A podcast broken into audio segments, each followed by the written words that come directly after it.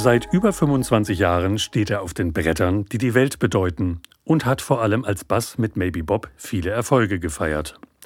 Seit 1999 ist er Geschäftsführer der CBS Kulturbeutel GmbH und kennt sich wie kaum ein anderer Kulturagent auf dem schwierigen, umkämpften, aber auch sehr sympathischen Markt aus. Mit Leidenschaft, Fleiß und Geschick hat er Maybe Bob zu einem Top-Act der Kulturszene gemacht und freut sich, Zitat, heute noch wie Bolle darüber. Mein heutiger Gast bei Fette Stimmen ist Sebastian Schröder. Er ist ein Stimmenjunkie. Er lauscht. Hörspiel, Radio, Gesang, Lesung. Es menschelt gehörig in seinem Podcast Fette Stimmen, bei dem der Mensch hinter der Stimme und die Stimme hinter dem Menschen zu Wort kommen. Sebastian, erzähl doch mal, wie ging das alles los? Erstes Thema ist natürlich Maybe Bob. Äh, damit verbinden dich zumindest die meisten, die sich freuen, dass du mein heutiger Gast bist. Wie bist du dazu gekommen, bei Maybe Bob mitzusingen? Jetzt frage ich nicht warum, aber ich wollte immer schon singen. Und äh, es war auch so, dass ich übrigens erst mit 16 oder 17 angefangen habe zu singen, weil mein super toller Musiklehrer damals, der, ich war auf der KGS Hemmingen, da habe ich ja. Abi gemacht, der Herr Walter, super Lehr Musiklehrer, der hat damals gesagt, Mensch, Sebastian, du hast irgendwie eine tolle Stimme, hat er im Unterricht irgendwie gemerkt, auch beim Singen, geh doch mal in den Chor. Da war aber schon Stimmbruch durch. Als Kind ja, gar keine musikalische nee, Geige habe ich gespielt. Doch, Geige. Geige ich habe also ah, ja. von meinem oh, 8. bis zu meinem 7., 17. Lebensjahr, also knapp zehn Jahre Geige gespielt. Bis ich irgendwann gemerkt habe, dass es ein Cello ist. Nein, Witz, aber. Bitte? ich bin doch so okay, groß. Es ne? ist das Kleine auf der Schulter gewesen, ja? ja, genau. Okay. Und äh, das war auch natürlich super. Gerade in puncto Gehör ist ja Geige phänomenal. Ne? Das ist einfach, und das war auch, denke ich mal, auch eine Grundlage, warum das echt gut geklappt hat mit dem A Cappella-Singen dann im Nachhinein. Und da hat der Herr Walter damals gesagt, Mensch, du hast eine tolle Stimme, geh mal in Chor. Und dann war ich tatsächlich ein paar Mal bei Frau Schröfel beim äh, Brahms-Chor. Ah, ja, Brahms-Chor Hannover. Ja, mhm. ganz interessant. Ja. Und da hatte ich meine ersten Gesangsstunden und habe dann leider feststellen müssen, dass klassische Musik nicht so meins ist. Mhm. Was ich eigentlich jetzt im Nachhinein ein bisschen schade finde, aber es war halt damals irgendwie so. Ne? Mhm. Und war dann bei, ähm, überlegen, wie er heißt, Loy mit Nachnamen, der war Musikzentrum Hannover, der mhm. hat Heavy Metal Gesang gemacht. Also man könnte jetzt sagen, das Gegenteil. Also wobei ja. es das ja auch mit Technik zu tun hat mhm. und mit Stimme und so weiter und mit Stimmbildung auch, aber natürlich im, sozusagen im Output, also im Klangerlebnis, was total anderes ist. Genau, das habe ich eine Zeit lang gemacht. Und der hat mich dann wieder zu einem Opernsänger geschickt, weil er mhm. gesagt nee, das ist, also du hast eine tolle Stimme, aber du musst Operngesang studieren. Das ist, du hast so ein, das ist so, das höre ich bei dir mit Volumen und Stimmfarbe und überhaupt. Dann war ich bei Ted Atkins, das mhm. ist ein amerikanischer Opernsänger, den man vielleicht kennt, wenn man so im Raum Isernhagen wohnt. Der hat an der Musikschule gearbeitet. Bei dem war ich auch eine Zeit lang. Äh, aber es hat mir auch nicht gefallen. Also das war schon so auch ein Suchen. Und ja. dann bin ich irgendwie ähm, zum A Cappella gekommen, weil ich damals, äh, und jetzt schließt sich so ein bisschen der Kreis, beziehungsweise jetzt fängt der Kreis eigentlich erst an, habe ich nämlich die Buddhas und auch Maybe Bob in der damaligen Besetzung im Theater am EG oben im Foyer gesehen. Da gab es freitagsabends so eine Spätreihe, 23 Uhr, ah, ja. glaube ich. Mhm. Die war, das hatte noch der damalige, ich weiß nicht mehr, wie der hieß, ähm, gemacht äh, also der Intendant, so schimpfte der sich damals vom EEG, der hat immer freitags einmal im Monat, glaube ich, 23 Uhr so eine Spätreihe ah, ja. gemacht. Und da habe ich die Buddhas gesehen und Maybe Bob und dachte, das ist ja geil. Also so, das war ja Pop. Du warst einfach im Publikum. Ja, du warst Gast. Als mhm. Fan. Ja. Also bis man als Gast, Fan war ich da ja. nicht, aber dann als Gast. Und gerade die Buddhas seinerzeit, die hatten mich dann damals echt irgendwie, dachte ich, das ist ja wirklich, was die machen. Klar, es ist viel mit Technik und so, aber das hat mich irgendwie gekickt. Ja, das fand ich toll. Und dann habe ich gedacht, okay, mach ich A Cappella. Gucke ich mal, was es so gibt A Cappella. Dann habe ich bei ganz vielen A Cappella-Gruppen vorgesungen. Äh, zum Beispiel bei Pop Top 5, die gab es damals. Oder bei, ach, wie hießen die denn noch? Das, das, die, das, das ist heute, wenn man der, der Bassist von Fury in the Slaughterhouse, ähm, Christian heißt er, meine ich. Oder Christoph? Nein, Christian Der hatte damals auch, ich glaube, 5 vor 12 hießen die, bin mir aber nicht Ah, ganz sicher. ja. Ne? Und die haben mich aber alle nicht genommen. Weil sie gesagt haben, irgendwie, ja, es passt nicht von der Stimme Mhm. oder so. Vielleicht war es auch eine Frage vom Typ her, vielleicht war ich auch ein bisschen unsympathisch, keine Ahnung, weiß ja nicht. Ne? Hat Ja, nicht geklappt. Sicherlich nicht. Ja, und dann war ich tatsächlich, habe ich bei den Salonlöwen vorgesungen. Ja. Mhm. Das kommt ja eher so Richtung Comedian Harmonists. Fünf Sänger, ein Pianist. ja. Und das waren, die entsprachen eigentlich gar nicht meiner Type Mensch, aber die äh, fünf, oder die, ja doch, die fünf, ich, ich war ja Sechste dann, äh, die waren trotzdem auf eine ganz unkonventionelle Art wirklich sehr besonders und sehr sympathisch. Also die haben ganz verrückte Bühnenbilder gemacht, auch Songs gesungen, die nicht mal die Communarminists gesungen haben, Ja. aber die aus der Zeit waren. Ja. Also so auch ganz verrückte Sachen gemacht. Dachte ich mir, ja gut, probierst du mal aus, fängst du mal an. Und das lief dann ganz so gut für fünf bis zehn Jahre. ja. Und dann äh, gab es aber so verschiedene Konstellationen, dann ist sind welche weggegangen, so wie das halt bei Musikern ständig ist oder normalerweise ist, dass dann ein Formationswechsel ist. Und dann kam ich aber kurioserweise zu Maybe Bob, weil ich unter anderem, muss man überlegen, äh, mit Oliver Gies Maybe Bob und Dan Bürger Maybe Bob war, glaube ich, auch dabei, im neuen Theater, also hier in der City, dieses Ja. kleine, schnucklige Komödientheater, nenne ich es jetzt mal, oh- ohne das in irgendeiner Art und Weise abwerten zu meinen. Ich Ja. versuche es nur zu beschreiben. Das hat Charme. Charme, ja genau. Äh, haben wir gemeinsam Meuchelmörder gespielt. Äh, das hat sich auch so ergeben, so als freier Musiker, Schrägstrich irgendwas, sucht man ja auch ständig nach Projekten. Und da habe ich dann kurioserweise erfahren, bei diesem Projekt, das hat irgendwie ein halbes Jahr gedauert, Königsmark hieß das Stück, jetzt fällt es mir wieder ein. Also es ist ja auch wirklich, ja, 20 Jahre her. Äh, und da kam dann so durch im Gespräch mit Olli und oder Jan, äh, dass der Bass da aufhört, der Markus Jauersch, hieß der, mein Vorgänger quasi. Ja, und dann habe ich die Gelegenheit am Schopfe gepackt, hab dann da quasi vorgesungen. Die haben halt schon Bass gesucht, da haben auch ein paar vorgesungen. Und ich hatte, kam ja trotzdem aber eher aus der Klassik als aus dem Pop. Hatte noch nie mit Mikro richtig gearbeitet. So, und das ist ja bei Maybe Bob nun mal ähm, das Werkzeug, so eins der Werkzeuge. Und habe dann sozusagen eine Art Probezeit gehabt, die ich dann bestanden habe. Und so fing das tatsächlich an mit Maybe Bob, dass ich sozusagen ja über ich kannte die schon ewig und fand das tierisch, was die gemacht haben. Also das war ja dann schon fast zehn Jahre her, dass ich die zum allerersten Mal im EGI damals gesehen hatte. Ja, und so kam ich dann da irgendwie in die Band rein äh, und war da fast 20 Jahre dann. Man, man wollte dich. Ja. Ja, ja, man wollte mich am Anfang mit, mit, mit Vorbehalt, weil sie halt nicht wussten, naja, wenn er eher aus der Klassik kommt, ne, wie das immer so ist beim Pop oder als A cappella-Bass, die Töne sollen ja nicht schwingen, sondern du musst ja gerade die Töne singen, dass die nicht vibrieren, was Ja. man ja im klassischen aber normalerweise ja eher hat, wenn man Solo singt, was ja auch in der Natur der Sache liegt, aber nicht bei Pop A cappella. Äh, musst du das mal gucken, auch mit dem Mikro, ob, ob ich da zurechtkomme. Es ist einfach schon auch eine andere Anforderung, sage ich mal so. Da kam mir aber auch die Geige sehr zugute. Jetzt unabhängig davon, ob man klassischen oder Pop A cappella macht, weil ich einfach ein sehr gutes Gehör hatte. Das, das schult ja eine Geige ungemein. Ne? Ja. Und das hat mir auch sicherlich sehr geholfen.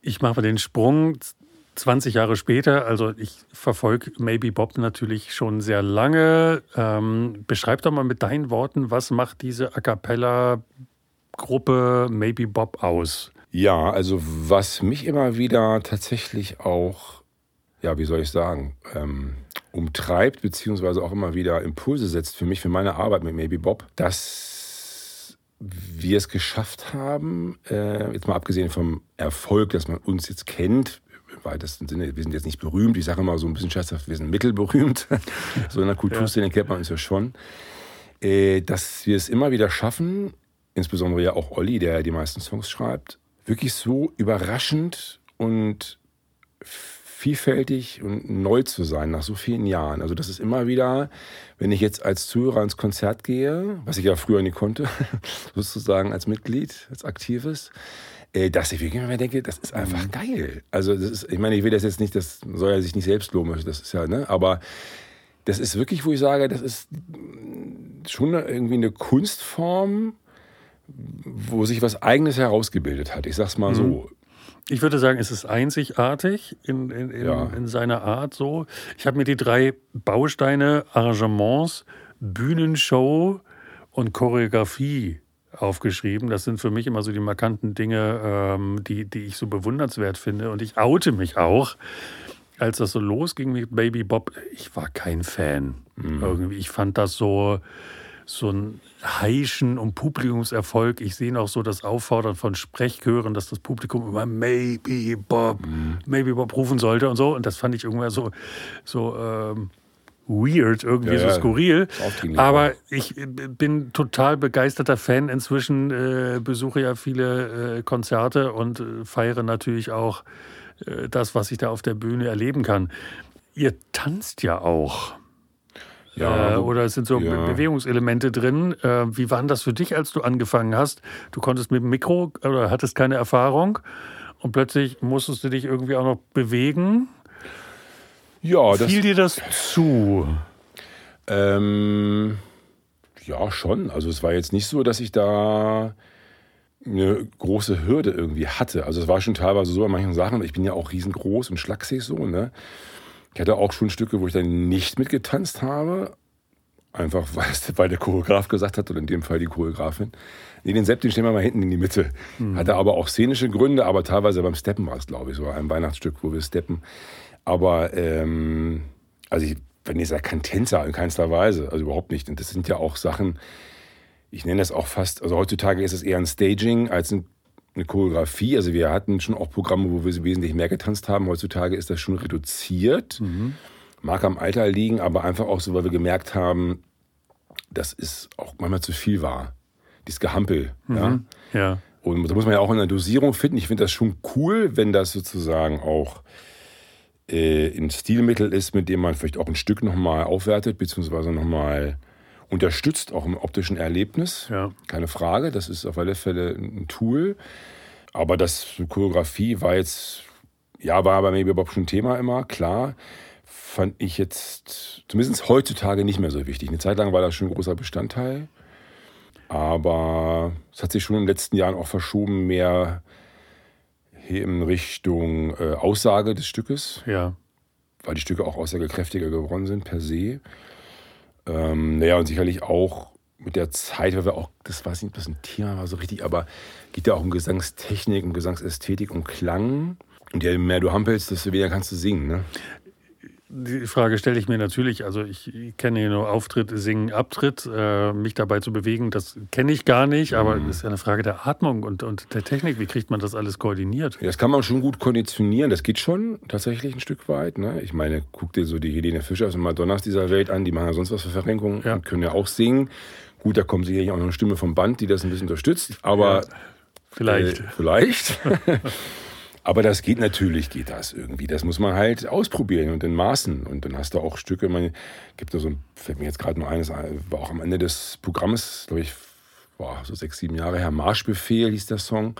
Mhm. Boah, da haben wir echt richtig ein abgetanzt da auf der Bühne. Und das war auch ganz am Ende des Konzertes, wo wir auch echt schon, also ich zumindest auch echt kaputt war und so. Und dann noch so ein Singen, da war es ja echt aus der Puste, ne? Mhm. Aber ich finde, also ich finde, fand das immer oder finde es auch heutzutage immer noch ein super Mittel, dass wir das machen. Aber ich finde es gut, dass es ein bisschen reduziert ist. Mhm. Wir kommen ja noch drauf, du bist ja nicht mehr aktiver Sänger der Band, sondern kümmerst dich äh, in ganz wichtigen anderen Themenfeldern um das Fortkommen dieser Kapelle. Trotz allem interessiert mich deine Zeit in der Gruppe natürlich auch ein bisschen. Und ähm, ich glaube, ihr habt alle zwei Jahre ein neues Programm mhm, auf, die, auf, genau. auf, die Bühne gestellt. Mhm ja, Oliver Gies schreibt die meisten Songs, äh, nicht alle. Habt ihr dann schon fest definierte Probentermine für, für das neue Programm? Gibt es dann Probenphasen? Verreist ihr gemeinsam? Wie entsteht ein neues Programm? Ja, wir sind also das, was ich auch mal an Maybe Bob sehr geschätzt habe und immer noch schätze, ist diese Effizienz, die aber sozusagen organisch ist. Also die kommt einfach, weil sie da ist und nicht, weil sie jetzt aufgezwungen ist oder weil wir uns stressen damit, sondern und deswegen war der Fahrplan eigentlich nach ein paar Jahren immer relativ klar. Also wir haben sozusagen in der Formation, die sozusagen den Erfolg gebracht hat, hat oder dann irgendwann gebracht hat, 2002 angefangen und so ab 2007, 2008 konnten wir schon davon leben, wo auch das GOP zum Beispiel äh, Anteil hat. Da haben wir sozusagen diese Monatsshows gespielt. Mhm. Die haben ja immer so inzwischen so acht Wochen Zyklen. Ja. Und da haben wir ja in allen GOPs unsere Show gespielt, die hieß auch Maybe Bob Show. Und das war natürlich auch für uns sozusagen der Weg vom Semi-Profi zum Profi, weil das halt unglaublich geschult hat. Ihr wart jeden Abend Ja. quasi auf der Bühne Ja. und seid dann durch die ganzen GOP-Varietés deutschlandweit auch noch getourt. Genau, also ich glaube, Mhm. in einem Jahr waren es sogar fünf Monate. Da waren wir in Bad Oeynhausen zwei Monate, in Münster zwei Monate und Hannover, glaube ich, auch noch, weiß ich nicht, ob das in dem Jahr war oder in dem davor oder Ah, ja. danach. Aber das, und wenn du dann so ein halbes Jahr gefühlt jeden Abend auf der Bühne stehst, irgendwann ist die Bühne einfach dein Zuhause, dein Wohnzimmer und du, das merken die Leute auch irgendwann. Das ist halt nicht mehr Fremdkörper oder nur noch Anspannung, nicht mehr Aufregung und das wird irgendwie, das verstehen die Leute. Also und wenn es sozusagen unbewusst ist, so eine bestimmte Routine, die ja alle Dinge irgendwann kriegen, wenn man es nur oft genug macht. Und da hat sich das dann damals in der GOP-Zeit auch so ein bisschen mit diesem Zweijahresrhythmus, alle zwei Jahre neues Programm, jetzt fernab vom Weihnachtsprogramm, das haben wir nebenbei entwickelt und immer im Dezember gespielt. Und durch diesen Zweijahreszyklus war immer relativ klar, was wann passiert. Und das war eigentlich im Wesentlichen, das war immer in den ungeraden Jahren die Premieren, also meistens, so erinnere ich mich, hoffentlich richtig. Äh, und dann haben wir im Herbst so angefangen, die neue Sachen zu proben. Und da gab es aber im Frühjahr, also in den Monaten, zwei, drei Monate vor der Premiere, dann auch so Phasen, äh, mal eine, mal zwei, mal drei Phasen, wo wir wirklich auch so vier, fünf Tage am Stück irgendwo geprobt haben. Mal waren wir dann da, wo wir gespielt haben und haben uns dann drei Tage vorher ein Hotel da auch genommen und dann da irgendwo Konferenzraum geprobt. Mal haben wir äh, dann äh, zum Beispiel ein Beachmotel hier in St. Peter-Ording, sehr cooles Hotel. Das haben wir, glaube ich, zwei, drei Mal gemacht auch schon. Äh, haben wir dann am Samstag da sozusagen das Ergebnis der Woche vorgestellt in Form eines einer Songwerkstatt, würde ich es Ah. mal nennen. Da haben wir dann drei, vier Tage da ganz Tag geprobt und am vierten, fünften Tag haben wir dann da aufgeführt.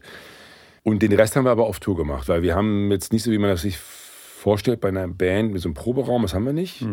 Wir haben immer schon eine hohe Schlachtzahl gespielt. Wir hatten immer damals auch schon 70, 80 Shows im Jahr und haben dann äh, eigentlich immer auf Tour geprobt, die neuen Sachen. Stücke per PDF, also Stücke geschrieben, per PDF verschickt, dann gelernt, per- PDF, dann konnte man Ja. das, wenn man sich getroffen hat, dann kam der Choreograf meistens dann dazu, ein paar Mal durchgesungen, bis alles klar ist, dann kam der Choreograf, dann wurde das Stück choreografiert oder gestaged, also Ja. sprich, wenn es jetzt keine richtigen Bewegungen gab, sondern nur sozusagen eine, eine, eine äh, szenische Arbeit auf der Bühne, dann, das haben wir immer Staging genannt, äh, dann wurde das bearbeitet. Ja, und, und, und dann ist daraus ein Programm entstanden, immer so peu à peu, stückeweise. Aber dann natürlich äh, kumuliert kurz vor der Premiere. Teilweise waren wir auch im Musikzentrum Hannover, dann mal phasenweise. Äh, und haben das dann nochmal in ein paar Tagen wirklich auch äh, nochmal geschliffen. So, Ja. Und dann war das Programm fertig und dann sind wir damit zwei Jahre rumgetingelt und dann kam das neue Programm.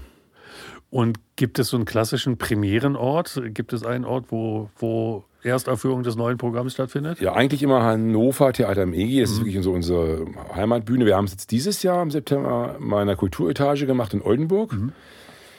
Das habe ich einfach mal so gemacht. Und wir haben es aber auch schon woanders gemacht. In Hamburg, in der Leishalle zum Beispiel, auch mal primär gemacht. Genau. Ich glaube, nur Berlin fehlt noch. Bei Lukas ist das so. Aber ja. da wirst du dran arbeiten, Ja, bin, ach ich, ja. bin, ich, bin ich sicher. Hast du so ein schönstes Bühnenerlebnis mit Maybe Bob? Könntest du irgendwas rauspicken? Ähm, Oha. Jetzt fragst du mich aber was. 18 Jahre Maybe Bob, Ja. das war ja gefühlt 2000 Konzerte. Was dir gefühlt jetzt noch Tränen der Emotionen ins Auge treibt? der Emotion. Also es gab natürlich tolle Momente. Wir haben ja, ja ich hab's jetzt das Ding war schlechthin, aber ähm, wir haben ja irgendwann angefangen, ähm, von Sting inspiriert, der das mal irgendwann einmal gemacht hat, dass er einen Fan vermutlich spontan auf die Bühne geholt hat und der hat mit dem Song singen können, was bei Sting ja nun mal als Weltstar echt, finde ich, echt schon auch ganz schön geil ist. Absolut. Ja, und er hat gesagt, komm, das können wir doch auch. Und das haben wir dann wirklich fest ins Programm genommen, dass Leute sich bei uns melden können. Wir haben das immer Karaoke genannt, Ja. Maybe Bob Karaoke. Musste aber kein Maybe Bob Song sein, kann irgendein Song gewesen sein. Möglichst so, dass man sich auch vielleicht vorbereiten kann, wenn es jetzt ein ganz unbekannter Song war. Äh, und dann haben wir mit der oder demjenigen auf der Bühne dann wirklich spontan ungeprobt äh, diese Nummer Ja. gesungen. Und da sind natürlich schöne Dinge entstanden. Und da war einmal in Oberhausen, war das, glaube ich, da hat dann wirklich der Mann der Frau oder die Frau dem Mann einen Antrag gemacht, Heiratsantrag. On stage. Und das wurde auch mit Ja beantwortet. Mit euch. Ja. Also war wirklich, also das war natürlich sehr sweet. Weißt du den Song noch zufälligerweise? Was, ja, ich habe überlegt, also entweder war es Kuscheln, Sex und Händchen Mhm. halten oder Flattersätze. Das war auch so eine Ballade, die wir in der Zeit lang Ja. gesungen haben. Ähm, Beides sehr schöne. ja. Größte Panne? Kannst du da was sagen? Oh, wir hatten mal, ja, so ad hoc, ich meine, ist immer die Frage, mir fallen wahrscheinlich jetzt Ja. zu beiden Seiten Ja. zwölf Geschichten ein, aber jetzt in dem Moment kommt gerade, man muss ja als Musiker, also gerade wenn man noch nicht so bekannt ist, sehen, wo man bleibt, um einfach davon leben Mhm. zu können. Ne? Und natürlich gibt es dann die sogenannte Gala-Geschäft, äh, äh, auch Mugge genannt, also Mucke, musikalisches Gegengeschäft. Ja. Äh, das sind halt Auftritte bei Firmen, äh, weil die einfach, zumindest kann das sein, je nachdem, wie man auch sich so aufstellt und verkauft, das zahlen die besser als jetzt ein Konzertveranstalter. Also oder ich, man nimmt da einfach mehr Geld, weil man halt Ja. sagt, naja, die Firma hat wahrscheinlich auch mehr Geld und so weiter und nimmt man halt eine andere Gage. Wobei, das machen wir jetzt eigentlich gar nicht mehr, weil wir keinen Bock haben. Also da muss schon jemand richtig viel Geld zahlen, aber eigentlich machen wir das nie, weil niemand viel Geld zahlt. und äh, da haben wir bei einer Versicherung gesungen. Und zwar war das in Soltau in der Reithalle. Keine Namen. Nee, nee, aber in Soltau in der Ja, ja. Reithalle. Mhm. Ja, ja. Schöner Ort. Ja, kann ja der Reithalle nichts für die Location, ist ja super. genau. Nee, das war auch gar nicht wegen der Reithalle. Aber es war halt so, es war immer eine Weihnachtsfeier, wenn ich, ich mich nicht enttäusche. Das hatten wir übrigens auch in Bielefeld mal äh, bei einer Firma in der, in der Schüko Arena, da im Stadion, in dem VIP-Bereich. Da gibt es ein paar Beispiele und da bucht dich eine Firma, aber es interessiert sich keine Sau für dich. Ich weiß nicht, wie die darauf kommen, einen zu buchen. Also wahrscheinlich gibt es einen Fan, dann eine Event-Marketing-Abteilung, der sagt, Ja. komm, wir buchen mal einen Babybob. Aber die denken gar nicht an die Kunden, die da kommen, die eine Betriebsfeier oder Weihnachtsfeier haben, die Ja. wollen da quatschen. Ja. Da sollen sie einfach einen DJ hinstellen, fertig ist. Nein, sie kaufen für teuer Geld einen Babybob. Und keiner hört euch Und zu. gefühlt, also Ja, ja. kaum einer zugehört. Und dann ist aber da in Soltau in der Reithalle auch noch die Anlage ausgefallen. Also es war eh schon so, dass uns keiner zuhört. Das ist ja, da kann man ja immer noch sagen, okay, wir machen unseren Schönes Job, Bild. wir singen und wenn keiner zuhört, mein Gott, also ich mache das, was ich kann und biete es feil und wenn ist es halt so. Mhm. Passiert übrigens nicht nur so mittelbekannten Acts wie Maybe Bob, es gibt auch Acts wie Barbara Schöneberger oder sowas, die haben sowas auch schon erlebt, Mhm. wo man wirklich denkt, Alter, die ist ja nur wirklich bekannt. Die hat auch schon Galas gehabt, wo keiner so zuhört. Und wo sie sich wirklich fragt, was ist das denn hier eigentlich? Ne? Und die kriegt da mal richtig Schweinegeld. Zieht ihr das dann professionell durch? Ja, ja, also klar. da wird gesungen Ja, und gegen die ja. Lautstärke. Ja. Ja, genau, gegen die Lautstärke, weil die fangen an zu quatschen. Dann ist aber die Anlage auch noch ausgefallen, wo weder wir noch unsere Mischer was für konnten. Äh, ja, und dann äh, natürlich noch, da mussten wir akustisch singen, also sprich ohne Mikrofonverstärkung, was bei Pop ja dann sowieso nochmal abgesehen davon, dass wir keine Opernsänger sind. Äh, und dann in so einer Halle, die auch überhaupt nicht akustisch klingt. Also war wirklich ein Drama. Aber wir haben es gemacht. Ja. Und wir haben es auch, das haben auch alle ausgehalten. Wir haben auch unser Geld gekriegt. Aber das sind so Geschichten natürlich, die macht man. Da waren wir auch noch relativ unbekannt. Das ist so 2007, schätze ich mal, gewesen. Und sehr lustig war auch mal bei einem, bei einem Handballverein, Erstligisten, sind wir aufgetreten auf der Weihnachtsfeier. Und das war auch wirklich ganz schäbig. Da mussten wir dann irgendwie so vor so Bannern singen in so einer kalten, zugigen Lobby im Winter. Durften aber was essen, haben auch gerade angefangen zu essen. Und dann waren die Teller so halb voll noch. Ne? Und wir haben uns natürlich gefreut, so geiles Buffet und Ja. so. Waren die Teller so halb voll. Und dann kam das Orga-Team von dem Handballverein, hat uns die halb vollen Teller weggenommen, während wir aßen, weil sie gesagt haben, ja, die Sponsoren kommen jetzt, wir müssten bitte aus dem Raum raus. Ah, schön. Also sowas erlebst Charmant. du. Ja, charmant. Aber sowas erlebst du tatsächlich ganz gerne als, als Künstler, egal was du jetzt für ein Künstler bist, wenn du noch kein Standing hast. Da wirst du echt teilweise wie Scheiße behandelt. Um's mal, darf man dieses Wort überhaupt sagen in diesem Podcast? Man darf. Absolut. Man darf. Ja, das sind so Sachen. Boah, aber da lernt man natürlich tierisch. Ja. Und das ist wie auch bei allen anderen Dingen im Leben. Wenn man da echt mal so ein bisschen auf gut Deutsch gesagt auf die Fresse fliegt, man wird dadurch einfach, ja, was heißt härter, aber man ist einfach, man, man ist einfach gesettelter dann oder irgendwie hat ein dickeres Fell auch vielleicht sicherlich oder ist einfach auch ein bisschen flexibler oder man wird, man geht stark da raus. Das ist ganz ver verblüffend übrigens. Ja. Du bist ja als Sänger nicht mehr dabei. Ähm, was hat dich bewogen, die Bühne zu verlassen? Ist eigentlich relativ banal, äh, dass es zu anstrengend wurde. Also wir haben ja nun wirklich, wir haben es ja schon thematisiert, wir haben viel gespielt, super effizienter Haufen, der wir alle sind. Und ich hatte schon so, ich bin ja 2018 im März oder musste ich dann aussteigen, weil ich hatte so ähm, schon auch in, naja, schon die zwei, drei Jahre davor immer so Rücken, ne? Also was man so allgemein als Rücken sagt. Ja, aber das Problem war so, ich hatte halt so arge Muskelverspannungen und so. Ich hatte jetzt gar nicht Bandscheibenvorfälle oder irgendwo so. Also es wurde immer, die Muskeln waren halt tierisch gestresst bei mir. Und das war irgendwann so krass, boah, dass ich auch nicht mehr stehen konnte lang, weil es einfach zugemacht hat, Muskeln zugemacht und dann Schmerzen. Und dann habe ich den, das letzte halbe, dreiviertel Jahr dann äh, bei den Konzerten auch, naja, ich würde mal sagen, die Hälfte der Zeit bei den Shows sitzend verbracht. Also wirklich, ich habe wirklich die letzten Monate, bevor ich dann aussteigen musste, äh, äh, äh, habe ich immer einen schicken Stuhl gekriegt oder einen Sessel. Das war auch ganz süß mit so einer, also wie so ein Opa mit so einer Lampe dann, also wo ich mich hinsetzen konnte. Und, und dann da, äh, wenn, wenn ich mal musste, also es war einfach dann, ich hatte dann so Beckenschmerzen und das hat dann hochgestrahlt bis in den Kopf, ne? Also ich Alter, ich werde irre. Und ich habe auch dann, diese Pillen haben auch nichts gebracht, ob das Ibuprofen oder wie sie alle heißen. Das hat mir einfach nicht, das war einfach zu anstrengend. Also dann, und dann ist es ja auch so, ich meine, dann bist du da am Taumeln und äh, bist einfach nicht mehr, ich sage mal nicht 100 Prozent müssen es ja gar nicht sein, aber 80, 85 Prozent fit muss schon sein. Ja. Ich meine, alle haben ja irgendwie ein Wehwehchen ab einem bestimmten Alter auch. Aber ich meine, trotzdem haben wir ja, wir haben ja unser, unser Ding gemacht. Wir haben Konzerte gespielt. Wir sind mit dem Zug irgendwo sechs Stunden hingefahren, haben einen Soundcheck gemacht, vielleicht noch geprobt, haben dann zweieinhalb Stunden Show gespielt. Hotelbett, dann wieder Ja. am nächsten Tag wieder drei Stunden irgendwo hin, wieder geprobt, wieder Hotelbett. Äh, was weiß ich. Also es war wirklich dann hier noch ein Interview. Das ist ja nun mal als, das ist, wir waren immer on sozusagen und das hat mich irgendwann zerstört. Und dann war es irgendwann so schlimm, auch noch. Kannst du sagen, dass das eine rein körperliche Geschichte war? Also, dass dein Körper von der Statur irgendwie die Stabilität nicht mehr hatte? Oder ist, also ich meine, bei Rücken ist ja auch häufig Stress so, dass, dass der. Stress da. Äh, Ja, das war sicherlich auch, also das ist man dieses Wort Burnout, das ist ja immer so, ach, sagt ja immer jeder Zweite hat einen Burnout. Also ich, also ich, sie war sicherlich ein Faktor, ne? Also ich meine, das, Das war ein ist, Signal.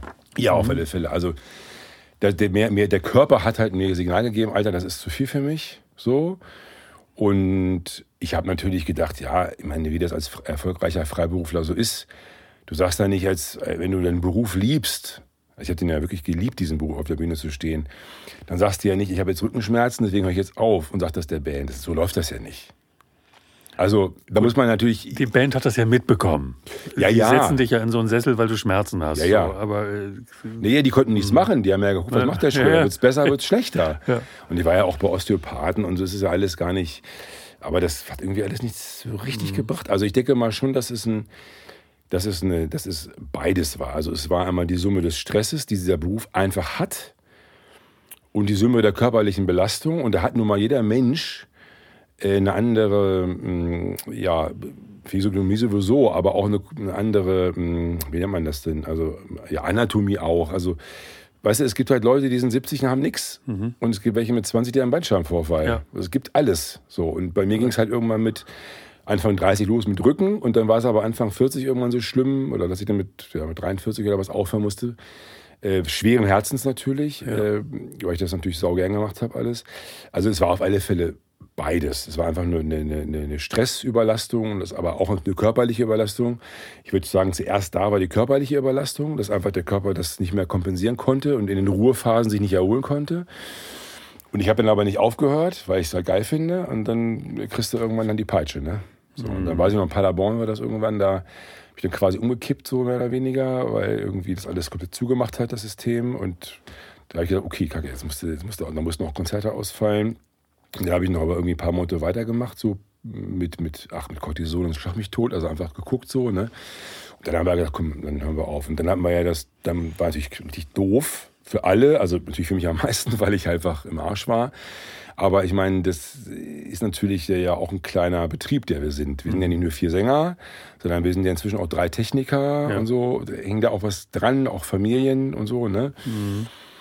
Und das war natürlich eine sehr schwierige Situation, aber ich konnte einfach nicht mehr. Und dann fiel die Entscheidung irgendwann. hast du für dich die Entscheidung getroffen, es geht nicht mehr? Nee, mein hast- Körper hat die Ja, Entscheidung. aber du, du, es muss doch diesen Punkt geben, wo du den drei Mitsingenden so. irgendwie sagst, ich habe die Ja. Entscheidung getroffen, ich höre auf. Kannst du dich an den Tag noch erinnern? Naja, nee, es war irgendwann so, das weiß ich noch, war das mir so unglaublich, die, die Birne zugekriegt. Das hat mir, das mein Problem ist immer, dass diese Muskeln, also auch im Nacken, das geht dann so richtig zu und knallt mir dann auch mein Kopf zu, dass ich dann wirklich so ein Gefühl habe, als würde mein, mein Kopf platzen so ein bisschen, weißt du, aber es ist ja auch einfach Spannung und Druck und Stress, nichts anderes. Da habe ich einen Denzling, weiß ich noch. Nee, da haben wir einen Denzling gespielt bei Freiburg, habe dann irgendwann morgens heulend in der Motel One Lobby gesessen und gesagt, Leute, ey, ich bin jetzt so scheiße, ich weiß gar nicht, was ich machen soll. Da war denen schon klar, okay, da stimmt jetzt irgendwas überhaupt gar nicht. Das war bei der ersten November 17 und dann März 18 kam dann mein Ausstieg. Und dann haben wir erst, okay, wir gucken jetzt mal, wir lassen dich jetzt mal ein halbes Jahr in Ruhe. Und ich glaube, bin mir jetzt nicht mehr ganz sicher, ob wir das, wir hatten das aber dann nochmal verschoben um ein halbes Jahr, weil ja mein ganz toller, toller, toller Nachfolger Chris, wo wir ganz viel Glück gehabt haben, dass wir den bekommen haben, äh, der war ja auch, der wusste auch nicht so richtig. Er war natürlich hoch erfreut, dass er jetzt für mich einsteigt und bei Maybe Bob äh, singt. Es hat mir auch tierisch Bock gemacht, aber er wusste selber noch nicht, ob er das überhaupt jetzt nur als Ersatzmann machen Ja. will oder als festes Mitglied. Das, deswegen war das eigentlich ganz gut, weil wir beide noch in so einer Warteschleife waren. Aber ich glaube, es war dann den Sommer drauf. Ich meine, es war Sommer 18 bei mir. Würde ich mal, da saßen wir nämlich im Aspria da am Marché. Und da haben wir das dann verkündet. Also es war dann ein Jahr später, wo ich gemerkt habe, okay, mir geht's besser, weil ich nichts mache. Aber ich weiß ganz genau, wenn ich jetzt wieder anfange und mich in den Zug setze und 100 Shows reise im Jahr, werde ich sofort wieder Beschwerden kriegen. Das habe ich dann nicht gemacht. Und da war das im Prinzip, wie das immer bei Maybe Bob ist, das ist ja das Tolle bei uns, es war ein Einvernehmen. Ey, Man hat gesagt, Leute, ich glaube, ihr wollt mich nicht haben, ich bin einfach zu kaputt. Und Ja. die haben selber, man muss ja auch alles in einen Topf schmeißen und gesagt, naja, was sollen sie jetzt mit so einem halb kaputten, ich sag's mal jetzt ein bisschen so, weil da muss man immer Rücksicht drauf nehmen, beziehungsweise so Maybe Bob funktioniert auch nur, wenn man in die Vollen geht. Das lebt einfach, das lebt von dieser Energie Ja. und das leben die auch heute noch. Das merke ich sehe ja, was die abreißen als, als der Manager und Booker, was die äh, jeden Tag machen und was die so treiben und was die für einen Output haben. Also nicht nur auf der Bühne, sondern auch Social Media und also was da alles dranhängt. Hätte ich nie geschafft. Never. Es klingt nach einer familiären Entscheidung Ja, genau. tatsächlich, die, eine schöne die getroffen wurde. Das ist eine schöne Entscheidung. Und ähm, mit Christoph ist natürlich ein, äh, wirklich ein unfassbar Sympathieträger irgendwie dann auch äh, nach dir auf die Bühne gekommen und äh, es ist nur zu empfehlen, diese Band, wer sie nicht kennt, mal live zu erleben. Du hast es jetzt aber auch schon schön angeteasert. Du hast ja immer schon, meine ich, äh, auch das Booking gemacht. Also du hast Ja. dafür gesorgt, dass Veranstalter äh, Maybe Bob buchen konnten. Äh, machst das jetzt ähm, äh, auch weiter, auch wenn du nicht mehr auf der Bühne stehst. Wie sieht denn die Arbeit da so aus? Also wa- was, was macht ein Booker einer Band oder der- also der, der Manager einer Band? Ähm, sitzt du zu Hause am Schreibtisch und wartest, dass ein Telefon klingelt? Oder also beschreib mal hier deine Ja. Arbeit. Ähm, genau, ich habe das immer schon gemacht. Damals natürlich auf Tour mit dem Rechner. Haben wir alle im Bus gesessen. Olli oder wer auch immer hat Songs geschrieben. Ich habe zugesehen, dass Aufträge und Kohle reinkommt. Also wirklich so. Mhm. Ja. Mhm. Vorne saßen die beiden Techniker. Es war einfach, also war wirklich auch ein Effizienzbus, um dieses Wort effizient mal ein bisschen Ja, zu, zu wiederholen auch. Ja.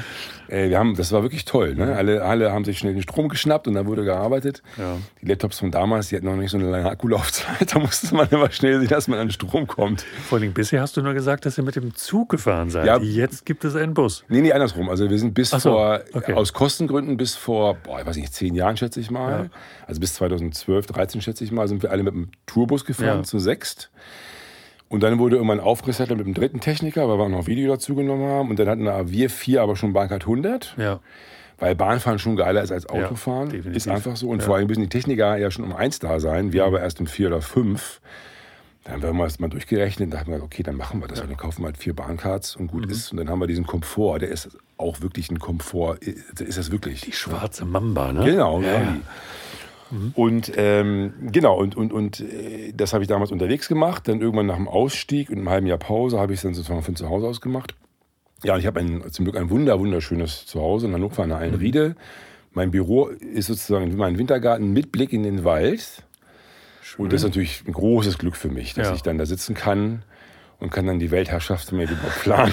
äh, Wir und sind dann, kurz davor. ja, und dann sitze ich da und dann, naja, im Prinzip ist es eigentlich relativ banal. Natürlich ist das auch natürlich eine, eine Arbeit, die ich mache aus Erfahrung, die natürlich im Wesentlichen auch aus Wiederholungen besteht, aber auch durchaus aus, aus Ideen, die man hat und entwickelt, äh, wo man spielt zum Beispiel oder wie man eine Tour baut, also wo man wann spielt, damit die auch nicht so weit fahren müssen, die Techniker und die Sänger. Äh, und dann schaue ich einen Tourplan und dann fange ich irgendwann an zu planen. Bei Maybe Bob muss man sagen, das ist natürlich nicht der klassische Fall eines Bookers, da habe ich natürlich ein großes Glück. Wir kriegen halt keine Anfragen mehr in dem Sinne, sondern wir bieten halt an. Genau, also ursprünglich ist es ja so, dass man eher Klinken putzt. Genau, ne? das wenn, hab ich auch gemacht. wenn eine Band nicht Ja. äh, bekannt ist, dann, Ja. dann ruft man an, beschreibt erstmal die Kapelle und Ja. kriegt so ähm, Antworten wie, ja, wir haben schon ein Vokalensemble. Genau. Äh, Wir haben schon vielleicht übernächste Spielzeit. Ne? Genau. Genau. Vielleicht über, rufen Sie doch mal Weihnachten nochmal an. Ja, So ungefähr. Genau. Oder schicken Sie mir mal was zu. Habe ich doch gerade gemacht. Ja. Ach so, schicken Sie es nochmal. Ja. Ja. Ja, äh, ja, ja, das war wirklich, also das muss ich auch wirklich sagen, das war auch in diesen Jahren, ich sag mal auf alle Fälle 2003, ich habe das ja ziemlich gleich übernommen, das Booking, weil so Geschäftsgebaren mir immer schon auch lag. Äh, habe ich auch bestimmt bis 2013, also zehn Jahre, hatte ich wirklich übelst akquirieren müssen, Schrägstrich wollen. Genau mit dieser Erfahrung, die du beschreibst, dass du einfach oft nicht gewollt wirst. Ähm, habe mich aber dann durch verschiedenste schlaue taktische Maßnahmen hier und da reingezeckt. Mit dem Ergebnis, dass wir dann jedes Jahr gespielt haben.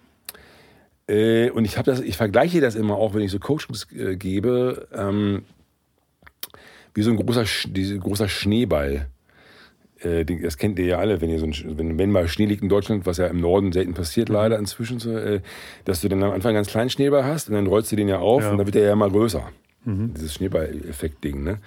Äh, und das hat halt am Anfang natürlich gedauert, aber irgendwann, wir haben ja ganz viele Workshops gegeben in Schulen und mit Chören und ähm, haben auf die Art und Weise uns ein Netz auch geschaffen äh, und dadurch immer wieder in die Städte gekommen, äh, oder in die, also in die Schulen, aber in die Städte und haben uns dann sozusagen da wirklich in Kleinstarbeit aufgebaut pro Stadt. Und diese Schulchöre sind dann abends mit euch auf der Bühne Genau, gewesen sowas. und das zieht dann Publikum Genau. und schon hast Also du eigentlich ganz so 100 Karten mehr verkauft. ne? Drückertrick. Ja. Naja, aber doch ganz charmant tatsächlich. Also ich meine, das ist ja, schon auch ein Touren durch die Provinz dann am Anfang. Ne? Also irgendwie, Ja. da, da singt man an jeder Gießkanne, würde ich sagen. Ja, und vor allem muss man auch so früh da sein. Ne? Dann machst du fünfte, sechste Stunde Workshop, dann Ja. kannst du halt, musst du halt um elf in der Schule antanzen. Aber das war eigentlich immer so, dass wir das auch wollten. Und das war auch cool. Hat auch den Lehrern gefallen, den Schülern gefallen. Und ähm, das hat uns auch schon so eine Basis geschaffen.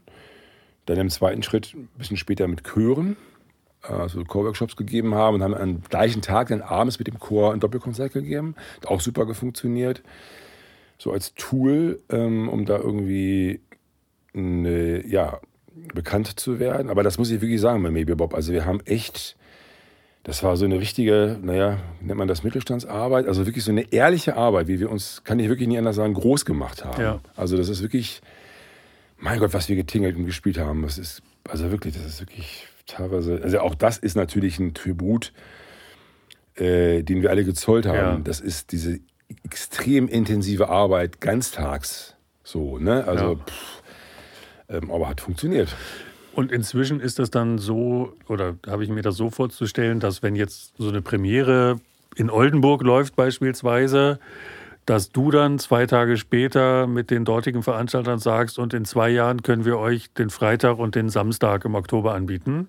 Also gehst du so vor? Ja, ungefähr. Also natürlich ist es, ist es jetzt, ich mache das natürlich, weil das nicht meine Art ist, ich mache das jetzt nicht so, dass ich den Tage vorsetze von wegen friss oder stirb, sondern ich spreche das natürlich schon ab. Eine Kalenderwoche nennst vielleicht. So sowas. und sage, Mensch, wie wäre denn der und der Tag? Und wenn er dann oder sie dann sagt, nee, die Woche ist gut, aber lieber der und der Tag, dann bin ich ja auch, dann sind wir ja alle flexibel. Wir haben Ja. ganz klare Tage, wir spielen Mittwoch bis Samstag. Das sind so Spieltage. Wir haben Sonntag bis Dienstag in der Regel Wochenende. Also Sonntag, Montag, Dienstag spielfrei. Klappt nicht immer, aber meistens wollen wir das auch so ja. machen. Und dann gucke ich immer, wenn wir dann irgendwo gespielt haben, und das ist inzwischen echt wirklich so, das gibt eigentlich ja auch keine Ausnahme mehr, dass es überall klar ist, wir spielen da wieder. Was natürlich ein großes Glück ist für mich ne, in, in, dem, in dem Marketing, weil ich dann natürlich äh, gut planen kann, sozusagen. Und ich muss keine Klinken mehr putzen. Also Ja. zumindest bei Maybe Bob nicht. Gut, auf den privaten Bereich kommen wir noch zu sprechen. nun nun ja, haben sich die Hallengrößen verändert und, und äh, die Publikumszahlen ganz sicher. Was hat sich denn aber so in deiner Arbeit verändert über die letzten Jahrzehnte? Also meine Arbeitsweise hat sich eigentlich nicht groß geändert. Ich habe halt einen Rechner und ein Handy und zwei Stromkabel für den Rechner und fürs Handy. Ja, Ich könnte auch, Klingt charmant. Ich könnte auch in Panama arbeiten eigentlich. Ich bin Ja. eigentlich da komplett frei. Ich glaube, es gibt Kollegen, die das machen. Da merkst du gar nicht, dass die ein Ja, halbes Jahr irgendwie ja. in Griechenland auf der Insel sitzen. Ja, ja, ist ja das Tolle daran, ne, muss ich mal sagen, an dem Beruf. Äh, und dann geht es eigentlich los und dann arbeite ich. Und ähm, das hat sich eigentlich jetzt in den letzten 20 Jahren nicht geändert. Ich mache alles per E-Mail im Wesentlichen. Ja. Oder eigentlich die Kommunikation mit den Kunden und Kundinnen, alles immer per E-Mail. Auch die Verträge und so weiter und so fort. Und ich habe dann im Büro halt äh, Leute, die mir dann sozusagen die, ja, ich nenne es mal administrativen Sachen so ein bisschen vom Leib halten, Verträge schreiben, Verträge sch äh, schicken, äh, Plakatkram, äh, Tourvorbereitung, also die Details sozusagen. Wann ist der Künstler wo, wann diesen Tagesablauf, also diese, Ja. diese Tagesdispo, diese Detailarbeit, die äh, mache ich auch schon nochmal, aber nicht mehr in der Regel, weil das halt auch viel Zeit kostet. Und ja, ich, hab- ich mache halt die Sachen, die sozusagen wichtig sind. Also was heißt, die anderen Sachen sind auch wichtig, aber Ja. wie heißt denn das? Also die, die strategischen Sachen, Ja. so heißt es, Ja. und die operativen Sachen machen dann meine Mitarbeiter. Das heißt, du, du übergibst, wenn, wenn Konzert vereinbart ist und die Konditionen klar sind, übergibst du irgendwie an, an Prinzip, Kolleginnen ja. und Kollegen. Ja, und, genau. Ich habe äh, jetzt aktuell zwei nächster drei Leute, die dann sozusagen supporten. Alle in deinem. Wohnzimmer sitzen. Nö, die Mit arbeiten Blick in alle den von Wald. zu Hause, so, arbeiten alle von okay. zu Hause aus. Ah, ja. Also das ist wirklich das Coole daran, dass du ja eigentlich da nicht viel brauchst. Ne? Ja. Also an, an Arbeitszeit schon, das ist schon, aber, aber ich meine jetzt so an Platz oder so. Und geht dir das irgendwann, also machst du das immer noch gern nach all den Jahren? Ja. Also du, du sabbelst einfach auch ganz gerne. Du schnackst mit Ja. den Leuten und hm. Ja, Sabbeln ist das eine und auch das was schaffen. Also so, das ist einfach, ich mag das gerne. Ich, ich ge- genieße auch äh, äh, die Freizeit. Also davon habe ich auch habe ich auch viel von und mache da auch viel in der Freizeit. Aber ich mag dieses Yin und Yang, also dieses auf der einen Seite was schaffen, also wirklich was produzieren im Sinne von äh, ja, Jobs klar machen oder bestimmte To-Dos einfach erledigen. Das erfüllt mich wirklich so mit, mit, mit dem Glück. Und das habe ich ja früher auch immer gemacht. Und das gehört irgendwie zu meinem Maybe Bob Leben, das es ja nun mal ist, dazu. Genau. Und auf der anderen Seite habe ich dann auch genug andere Sachen, wo ich mich dann resetten kann. wie resettest du denn? Wie kriegst du den Ausgleich? Was, was machst du sonst noch? Sebastian Schröder privat. Ja. Ja, ist eigentlich auch relativ, äh, was heißt, banal klingt immer so negativ, aber relativ simpel. Also ich habe halt drei Kinder und eine tolle Frau und zwei Hunde. Und die wollen ja auch alle irgendwie mit Papa Zeit Mal raus. Oder mit dem Mann. Also ja, mal raus. Ne? Also die Hunde müssen dreimal am Tag raus. Das mache ich meistens tatsächlich, Ja. wobei wir auch eine Hunde, Hundesitterin haben, die ab und zu mit denen geht. Aber das ist tatsächlich, ich wohne ja am Wald, das ist natürlich super. Ich gehe dann natürlich allen Riede spazieren. Nur mit den Kindern was, naja, Hausaufgaben, äh, spielen, gemeinsam kochen und so. Und das, was halt, also Ja. Familienzeit. Ja. Äh, und das, das ist eigentlich, ähm, und ich fahre auch gern Fahrrad. Und gut, mit den Hunden spaziere ich ja dann auch gerne. Also. Bist gern draußen. Genau, Ja. ich bin, also ich bin gern draußen. So zum Beispiel heute bei Sturm und Regen äh, oder Nässe nenne ich es mal, wo die meisten mit dem Auto fahren. Ich fahre dann lieber Fahrrad. Ja, wohl dem, der ein E-Bike sein Ja, eigen nennt, kann ich jetzt nur sticheln. Ist absolut richtig, aber wenn ich mir den ganzen Autofahrer, die Ja. im Stau und Ja, vor allen Dingen, ich hab ja, bin ja auf dem Hinweg hierhin zum Studio, ne? du wirst es nicht glauben. Ich habe jetzt wirklich mal, also das ist natürlich jetzt nicht repräsentativ. Dennoch habe ich jetzt mal, weil ich dachte mich ja, mir ja eben in Vorbereitung, was wird er mich denn alles so, so fragen? Ich habe jetzt wirklich mal bei 80 Autos ungefähr geguckt.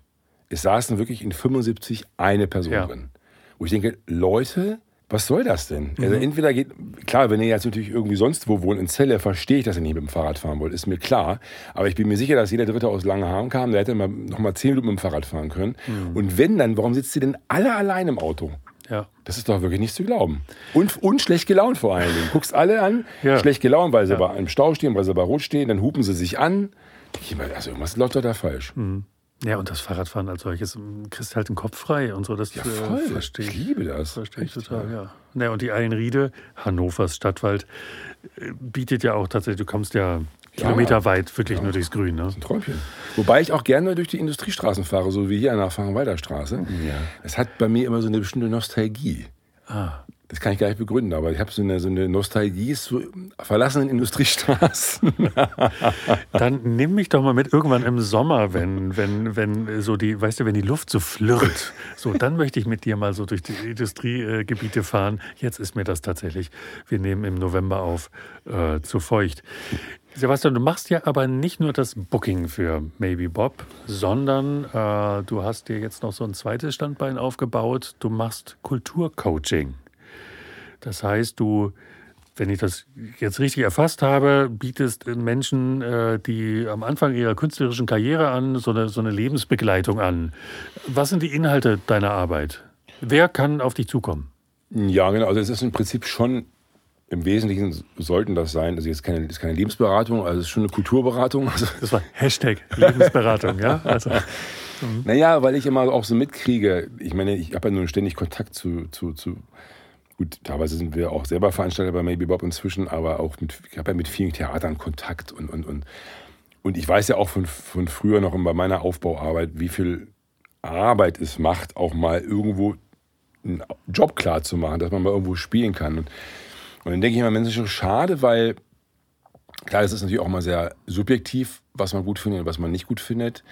Äh, aber dann sehe ich immer so doch, dass auch Künstler, die echt ganz echt ganz gut sind oder die auch vor allem Potenzial haben, ah, dass die ja gar nicht gut laufen. Ne? Und mhm. also das ist überhaupt nicht, die haben keine Nachfrage. Und das muss auch gar nicht am Booker liegen oder, oder auch nicht an den Künstlern. Dass das, also das, das stimmt alles, aber irgendwie fehlt noch so eine Idee, die dafür sorgt, dass sie mehr angefragt werden. Das ist ja das, was eigentlich alle wollen. So. Mhm. Und da, glaube ich, habe ich immer ganz gute Ideen. Kommen da Einzel Künstler? Kommen da komplette Gruppen? Ja, ich hatte meistens bisher, lass mich mal überlegen, das waren eigentlich jetzt überwiegend Gruppen. Mhm. Also nicht nur A Cappella, auch ganz verschiedene ja. Genres. Mhm. Comedy, äh, Musik und sonst was. Aber es waren immer eigentlich wenigstens Zweier. Also jetzt noch keine Einzelberatung in dem, aber ist eigentlich auch egal, weil dem würde ich ja das Gleiche sagen. Ne? Und die laden nicht in den Probenraum ein oder in, ins Konzert und du guckst dir jetzt erstmal an, um überhaupt einschätzen ja, zu können, was die machen? Ja, die paar Mal in Corona-Zeit, da war es natürlich immer FaceTime, also sprich mhm. Video. Ja. Ähm, ähm, hat es jetzt auch zwei, drei Mal gemacht, dass ich da hingefahren bin, da habe mir auch erstmal die Show angeguckt, weil das ne, von mhm. dem Künstler oder von den Künstlern, damit ich ja auch so ein bisschen die auch kenne und weiß, was die machen. Ich habe ja natürlich einen Vorteil, weil ich selber bühnenaktiv war und also beide Seiten wirklich gut kenne, dass ich auch schon so ein bisschen, ich mache jetzt keine Regie oder Dramaturgie, aber auch schon so sage, wo ich denke, das, das ist nur mal eine Empfehlung, aber ändere das doch mal das oder ändere mal doch mal da das, weil ich glaube, dass die Leute, da ist immer vorausgesetzt, der Künstler will das und es ist, passt zu seinem Stempel, den er hat oder zu dem Output, den er sozusagen selbst haben will oder der aus sich selbst herauskommt.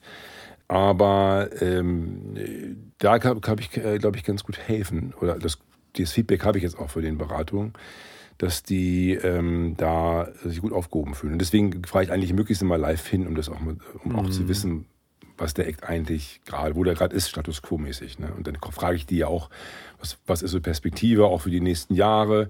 Ist immer, die, immer diese Grundsatzfrage, gerade bei Ensembles mit mehreren Leuten, wenn dann ein Teil das hauptberuflich machen will und ein Teil aber zum Beispiel Lehrer ist und das nebenberuflich machen will, mhm. dann sage ich immer schon, Leute, das wird schwierig. Weil es ist. Das sind deine Erfahrungswerte einfach. Ja, ne? ich meine, das ist ja gar nicht, ich kann das ja verstehen. Ich, ich würde ja als Lehrer auch dreimal überlegen, ob ich den Lehrerjob cancel für ein Projekt, was vielleicht nicht erfolgreich ja. ist. Ja, gut, da kann man immer noch ein Sabbatjahr machen oder so. Aber trotzdem, also das ist, das ist, das ist, das funktioniert, glaube ich, auch wenn man jetzt nicht ganz viel Glück hat oder so, eigentlich schon nur dann, wenn alle, die in diesem Projekt sind, auch alle nur das eine wollen. Mhm. Ist einfach, das ist einfach, hat auch was mit, das ist vielleicht ein bisschen esoterisch, aber es hat auch was mit Energien zu tun. Dass man will das halt. Und wenn du ja. immer weißt, ach eigentlich wenn ich in die Schule gehe, habe ich mein sicheres Gehalt ja. und ah, dann muss ich mir nicht so einen Stress machen um die ich, Zukunft. Genau, ich muss Montag wieder unterrichten, sonntags keine Konzerte. Ja. Schwie ist schwierig. Ja. Also, naja. Und würdest du dann auch schonungslos sagen, pass mal auf hier, äh, du äh, als Stimmenimitator überlegst dir nochmal? Also, äh, also, ja. also würdest du auch so sagen, ist nicht so erfolgsversprechend, was ihr Ja, da bin ich noch am Hadern. Also ich mache das ja erst seit zwei, drei Jahren. Mhm. Wobei die Erfahrung habe ich ja und ich habe mich so ein bisschen schwer getan, weil ich habe auch teilweise Ensembles gehabt, wo zum Beispiel wirklich einer oder eine aus dem Ensemble, aus der Gruppe, ja, was heißt künstlerisch abgefallen ist, aber einfach nicht so, so bühnentypmäßig professionell. Also, ich sage, es passt eigentlich, kannst du nicht auf die Bühne gehen. Du mhm. bist kein Bühnenmensch. Mhm.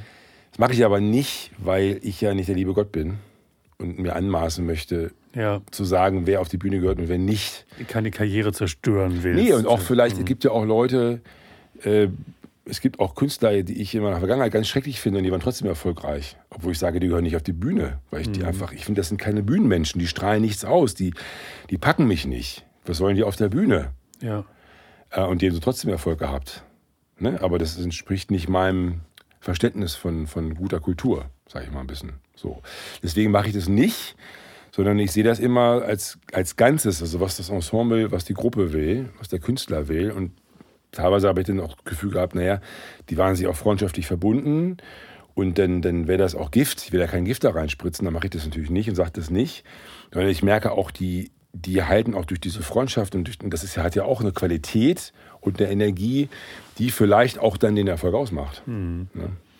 Das bedeutet aber auch, dass du, wir haben ja gehört, das Agenturgeschäft kannst du von überall betreiben. Du brauchst nur die beiden Ladekabel und deine äh, Digital Devices. Ja.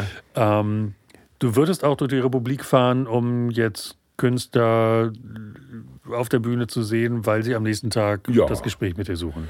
Genau, also ja, ich meine, ich mache es ja in der Regel auch Künstler jetzt gewesen, die auch schon ein bisschen mehr spielen. Da gucke ich da natürlich nicht, dass ich jetzt aus Hannover irgendwie nach Freiburg fahren muss, sondern dann fahre ich nach, was ich, wo die sind, Dortmund, Kassel, Hamburg, also sowas halt. Ne? Mhm. Genau, und kombiniere das dann so. Und macht dann sozusagen quasi das, das guckt mir die Show an und dann macht man am nächsten Tag, oder wenn das zeitlich nicht passt, kann man ja einen Tag drauf das digital machen, ein Coaching mit denen und sagt dem Mensch, das, das fand ich gut, das, das verstehe ich nicht oder das fand ich nicht gut. Und auch dann vor allem in der Vermarktung, habt ihr dann schon mal das versucht, habt ihr dann schon mal jenes versucht und habt da schon mal da Crossover-mäßig was versucht und seid da schon mal an eure Basis, die dann potenziell ja abhängig vom Act immer woanders ist, schon mal rangetreten, habt versucht da, so wie Maybe Bob das mit den Workshops in den Schulen gemacht hat, ja. den Chören, äh, habt ihr dann mal versucht, da schon mal was zu reißen. Und mhm. teilweise ist es wirklich so, klar, die sind auch die haben auch ihre Agenturen und so, die, die, sind schon auch professionell aufgefangen. Aber wie das bei allen Sachen so ist, ich meine, deswegen gibt es ja auch Unternehmensberatungen in anderen, also in der Industrie, sag ich mal, äh, äh, dass manchmal einfach noch so ein paar Impulse fehlen, die jemand von außen reinbringen kann, die man innen nicht gesehen hat, weil man betriebsblind über die Jahre. Ja. Und das ist ja gar nicht schlimm. Oder ja vielleicht auch schon den Weg gehen wollte, aber nochmal so das bestärkende Moment braucht von außen. Also dich quasi als Entscheidungskomponente ja, genau. auch sicherlich als, als weiteren genau, sowas. Genau. Ja. Mhm. Und fehlt dir das Bühnenleben manches Mal? Also nicht mehr aktiv da oben zu stehen und das Rampenlicht zu haben? Du bist quasi ja das wichtigste der wichtigste Typ hinter den Kulissen, sage ich mal so. Mhm. Sonst wärst du nicht, gäbe es keine Konzerte. Also jetzt für. für du willst du anders machen. Ich bin da relativ. okay. Ja, ist ja nur so. Ne? Hashtag Aber ich habe es ja, aufge ja. ja. aufgebaut. Also ich habe ja, jetzt ja. mal wir alle haben das aufgebaut, mhm. aber natürlich habe ich durch, mein, durch meine Arbeit natürlich dafür gesorgt, dass wir, dass wir einfach gut am Markt stehen, ich sag's mal so. Mhm. Ne? Und das, auch ich habe immer beides schon sehr geliebt. Ich habe es auch auf geliebt, auf der Bühne zu stehen. Ich würde das schon auch sehr gerne wieder machen, auf der Bühne zu stehen, aber es ist einfach zu anstrengend. Mhm. Ich habe da auch schon drüber nachgedacht, so, ne? Aber es ist einfach, ich meine, ich bin ja erst 49, ne? Aber ich einfach, das, dieses ganze Getöse drumherum ist einfach too much. Ich das geht nicht. Was machst du denn für deine Stimme? Die, wie wir alle hören können, ja eine ganz wundervolle Bassstimme ist. Ja. Pflegst du die trotz allem noch? Weil wenn du jetzt nicht mehr aktiv singst, geht da ja vielleicht auch was verschütt. Also irgendwie Hobbychor wenigstens, irgendwas? Nee, ich putze mir zwei bis dreimal am Tag die Zähne. Mehr mache ich nicht für den Stimmapparat. So. Und die Zunge soll man auch putzen. Ne? Und dabei äh, wird, wird getrellert. Achso, ja, sicherlich. Ja, mit den Kindern manchmal auch irgendwie sowas. Mhm. Aber nee, singen ist irgendwie nicht mehr. Habe ich jetzt erstmal einen Nagel gehängt. Kommt vielleicht irgendwann wieder. Mhm. Ich habe aber auch gar keine, also habe ich auch keine Lust zu. Ja, geht ja vielleicht auch kleiner tatsächlich irgendwie im Freundeskreis ja. mal. Willst du mich jetzt irgendwie anwerben für irgendwas? Schöne Idee. Das können wir, können wir ja später äh, nochmal ausdiskutieren oder besprechen.